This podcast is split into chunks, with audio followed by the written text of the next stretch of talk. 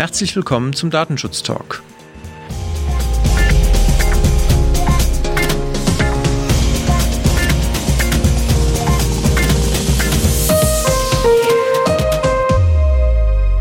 Mein Name ist Heiko Gossen. Mein Name ist Markus Sechel.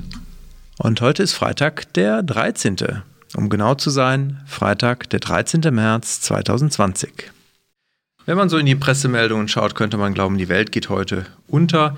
Aber wir schauen trotzdem nochmal zurück auf die Woche, was es in der Datenschutzwelt passiert. Redaktionsschluss war heute um 11 Uhr. Und das erste Thema, was soll es anders sein, soll natürlich Covid-19 sein. Und wir haben natürlich ja festgestellt, dass viele Unternehmen, und nicht nur wir haben das festgestellt, sondern auch Aufsichtsbehörden haben es festgestellt, dass viele Unternehmen jetzt anfangen, personenbezogene Daten in diesem Zusammenhang zu erfassen. Unter anderem möchten sie von Mitarbeitern zum Beispiel per Formular wissen, wie sie sich fühlen. Vielleicht werden auch bei einigen Unternehmen schon Fiebermessungen durchgeführt. Und es gibt verschiedene europäische Aufsichtsbehörden, die haben hierzu auch schon Stellung bezogen. Einige sehen da auch durchaus Möglichkeiten, hier personenbezogene Daten zu verarbeiten. Was man aber natürlich dabei beachten muss, ist, dass man hier sehr schnell im Bereich der besonderen Kategorien personenbezogener Daten ist, also hier den sehr engen Rahmen von Artikel 9 DSGVO berücksichtigen muss. Aber Markus, du bist ja hier unser Experte für Gesundheitsdaten. Du hast ja sicherlich eine, eine Meinung zu, oder? Ich habe mir auch die Unterlagen der Aufsichtsbehörden dazu angeguckt und ähm, tatsächlich ist es interessant, dass man da unterschiedlicher Auffassung sein kann, was die Aufsichtsbehörden angeht. Für mich ist es schon so, dass äh, der Arbeitgeber in seiner Rolle ähm, als Arbeitgeber keine äh, Rechtsgrundlage hat, um die Daten in dem Kontext verarbeiten zu dürfen.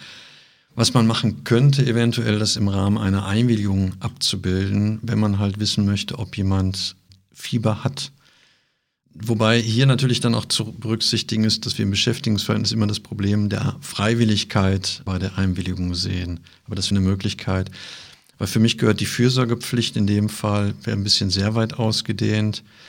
Und auch, wenn du schon Artikel 9 referenzierst im Absatz 2 der Buchstabe I, wo es halt um das öffentliche Interesse geht bei grenzüberschreitenden Erkrankungen, das halte ich eher für eine Aufgabe der Gesundheitsbehörden dann da einzugreifen. Ich glaube, was notwendig wäre, dass die Gesundheitsbehörden diese Verpflichtung an den Arbeitgeber übertragen, indem sie ihn halt verpflichten. Und dann könnte man durchaus sagen, dann ist es eine rechtliche Verpflichtung, die man hat. Und in dem Kontext könnte dann auch der Arbeitgeber an so Datenerfassungen mitwirken. Ich glaube aber, Unternehmen sollten hier auch überlegen. Also in wilden Aktionismus zu verfallen und einfach diese Daten zu erheben, sollte man auch überlegen, ob das sinnvoll ist, weil ich glaube, viele Unternehmen, die jetzt überlegt haben, solche Formulare einzuführen oder solche Sachen zu erheben, auch noch nicht überlegt haben, was sie denn dann auch mit diesen Daten wirklich machen. Und dann fehlt es halt oft schon an der Konkretheit der Zweckbestimmung, wenn halt nicht wirklich klar ist, was damit passieren soll, was sind die Konsequenzen, was mache ich, wenn ein Besucher bei mir vor der Tür steht und jetzt sagt, er hat vor ein paar Wochen vielleicht Fieber gehabt oder was auch immer ich da abfrage, was mache ich denn? Ja, und brauche ich denn wirklich diese Daten in einem Formular oder reicht es dann auch nicht, wenn ich den Mitarbeiter oder den, den Kunden, den Besucher nach Hause schicke? Spannend ist, wenn, wenn ich mir vorstelle, Bewerbersituation, jemand ähm, wird gefragt vom, am Empfang, das Bewerbergespräch findet nicht statt. Da wäre auch zu überlegen natürlich, welche Konsequenzen das haben kann, ob man da nicht sogar ähm, Schadenersatzklagen anstreben kann auf der unzulässigen Verarbeitung der personenbezogenen Daten. Ich habe auch einen Fall mitgebracht, der ähm, sich natürlich auch mit dem Coronavirus beschäftigt. Das Robert Koch Institut zusammen mit der Heinrich Herz Institut der Fraunhofer Gesellschaft scheint wohl so eine Art Proof of Concept gerade zu machen, eine Machbarkeitsstudie, ob man nicht die Standortdaten von Corona-Infizierten nutzen kann, um daraus Kontaktpersonen zu ermitteln. Das heißt, wenn bei dir der Test positiv ausgefallen ist, dann schaut man halt nach, ähm, wo hast du dich befunden, in welchen äh, Funkzellen hast du dich befunden und würde dann von anderen Personen gucken, die dann sich auch da befunden haben, um die dann eventuell zu informieren. Das ist natürlich eine relativ große Datensammlung, die da anfällt. Und Ulrich Kerber, der Bundesdatenschutzbeauftragte, hat sich in dem Zusammenhang schon kritisch geäußert, obwohl er auch noch keine abschließende Meinung dazu abgeben konnte weil es, wie gesagt, noch zu wenig Informationen dazu gibt. Aber ich halte das auch für datenschutzrechtlich sehr bedenklich, so eine Massenüberwachung von allen Personen durchzuführen. Ja, zumal ja auch die Standortdaten im Telekommunikationsgesetz geregelt sind und auch einen sehr engen Bereich überhaupt noch haben, wo man sie verarbeiten darf, in der Regel, wenn es abrechnungsrelevant ist oder halt zur Erkennung, Eingrenzung von Störungen und ansonsten basiert es halt in der Regel auf Einwilligungen mhm. und die sind natürlich dann hier in der Regel ja nicht zu erwarten, dass alle vorher eingewilligt haben. Ja, und rückwirkend die einzuholen wird dann auch nicht funktionieren. So sieht's aus. Also gut, lass uns mal wieder zurückkommen zu anderen Themen abseits von Corona. Da ich glaube, da sind alle im Moment mehr oder minder wahrscheinlich eh schon genervt von. Ich hätte hier noch ein Thema, eine aktuelle Sicherheitslücke und die ist tatsächlich gar nicht unkritisch, sondern eher sehr kritisch und zwar im sogenannten SMB. Protokoll von Microsoft. Das ist das, was typischerweise eingesetzt wird, um zum Beispiel auf Dateifreigaben auf Servern zuzugreifen, also sogenannte Netzlaufwerke. Da kommt das zum Einsatz und hier gibt es eine sehr kritische Lücke im V3-Protokoll, in der V3-Variante dieses Protokolls. Und da gibt es jetzt auch seit gestern einen Patch, der natürlich zügig eingespielt werden sollte, weil halt diese Lücke sich wurmartig ausbreiten könnte. Und sobald halt dort dann auch die Schadsoftware einmal in Umlauf ist, läuft man natürlich Gefahr, dass dann sehr schnell sehr große Schäden entstehen können. Ich glaube, Heiko, wir brauchen einen Jingle für unseren Podcast, ein Clearview-Jingle, weil ich bin in der Rubrik Clearview gelandet. Es gibt neue Informationen dazu. Und zwar war wohl beabsichtigt, oder hat Clearview beabsichtigt, Daten zu kaufen, Polizeifotos in den USA. Dazu muss man wissen, dass es offensichtlich in den USA möglich ist, die Fotos, die von Personen aufgenommen werden, die festgenommen worden sind, zu kaufen. Die werden in einem Datenpool dann zur Verfügung gestellt. Und genau diese Daten wollte Clearview sich beschaffen, um dann für die Gesichtserkennung noch mehr ähm, Informationen zu haben.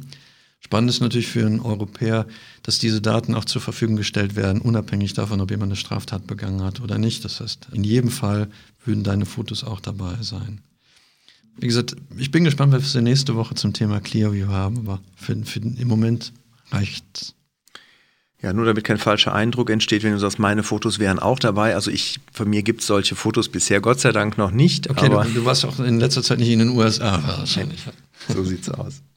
Ich hätte hier noch eine Sache vom Europäischen Gerichtshof. Hier hat der Generalanwalt einen Schlussantrag vorgelegt in der Sache Orange Rumänien. Und zwar geht es um die Frage der Einwilligung und der Wirksamkeit einer Einwilligung nach Artikel 6 Absatz 1 Lit A DSGVO respektive unter der 95er Richtlinie. Und hier war es wohl erwartet vom Betroffenen, dass er, wenn er nicht einwilligt, einen handschriftlichen Zusatz auf dem Vertrag macht, dass er nicht einwilligt. Und da hat, das ist wenig überraschend aus meiner Sicht, der äh, Generalanwalt gesagt, dass hier diese Voraussetzungen an die Freiwilligkeit und so eine Entscheidung dann ohne Zwang für den konkreten Fall und in Kenntnis der Sachlage wirklich gegeben ist, eigentlich nicht anzunehmen ist und deswegen halt diese Einwilligung auch nicht wirksam ist. Ich finde es tatsächlich wenig überraschend. Ja. Überraschend ist vielmehr, dass es eine zweite Datenschutzaufsichtsbehörde gibt, die sich mit dem Thema Social Media beschäftigt hat. Wir hatten ja schon mal, ich glaube sogar in unserer ersten Folge, auf den Leitfaden der Aufsichtsbehörde Baden-Württemberg verwiesen, Anfang Februar. Jetzt gibt es von Rheinland-Pfalz auch ein Social Media Empfehlungen. Der natürlich für den öffentlichen Bereich ist und da dann auch wieder nicht überraschend, weil natürlich die Landesbehörden dem jeweiligen Landesdatenschutzgesetz unterliegen. Da gibt es jetzt diesen elfseitigen Leitfaden, der nochmal wirklich einen schönen Abriss äh, liefert, angefangen von der Entscheidung äh, des Europäischen Gerichtshofs zum Thema Facebook, das Thema Joint Controllership, welche Voraussetzungen zu erfüllen sind im Rahmen der Verträge. Ein ganz gutes Dokument, was man vielleicht auch für den nicht öffentlichen Bereich nochmal heranziehen kann wenn es um die Entscheidung geht, wollen wir unsere Fanpage bei Facebook betreiben oder nicht und was müssen wir tun, wenn wir das machen wollen. Ein sehr wertvoller Hinweis. Vielen Dank, Markus. Damit sind wir für diese Woche auch schon durch. Wir wünschen allen eine gute Restwoche und vor allen Dingen bleiben Sie uns äh, gewogen und vor allen Dingen aber auch bleiben Sie gesund. Bleiben Sie gesund, genau. Bis bald. Bis bald.